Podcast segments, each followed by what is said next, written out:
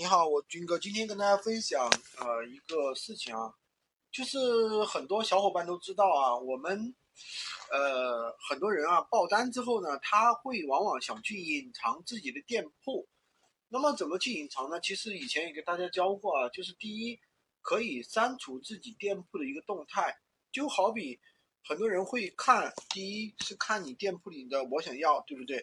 第二他会去看你哪些产品。每天都在出单，他就会观察你的动态。那有些小伙伴啊，就是说不想让别人老去知道自己哪个产品卖的好嘛，对不对？他就想去把这些动态给删掉。其实删掉这些动态的话，其实并没有什么大的问题。但是呢，有个小伙伴这样做了呢，店铺就凉凉了，完全不出单，连咨询都没有。那到底怎么回事呢？他一听。可以把动态删除，隐藏自己的店铺，一下子就删掉了几百条。所以说这个呢，就是什么时候呢？引起了啊，闲鱼店铺对你店闲鱼对你店铺的一个审核，呃，凉凉了。平台的话，它就是这样一个机制啊。我们在闲鱼平台上一定要避免批量性操作。什么叫批量性操作呢？大规模的去做同一件事情，比如说。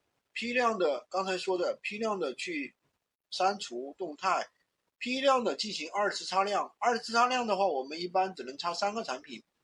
如果说你有几十个产品，你每个都去擦，肯定会有问题。批量的下架宝贝，批量的甚至有人会删除订单，删除跟客户的聊天记录，对吧？甚至做一些其他的批量上架呀，对吧？批量下架呀。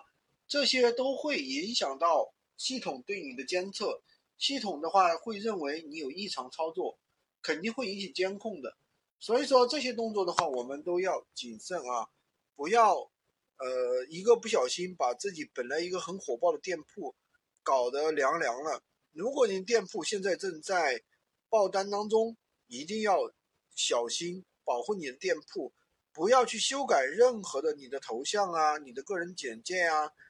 修改你的产品，你的任何一个修改都可能搞导保导致你的爆款凉凉了。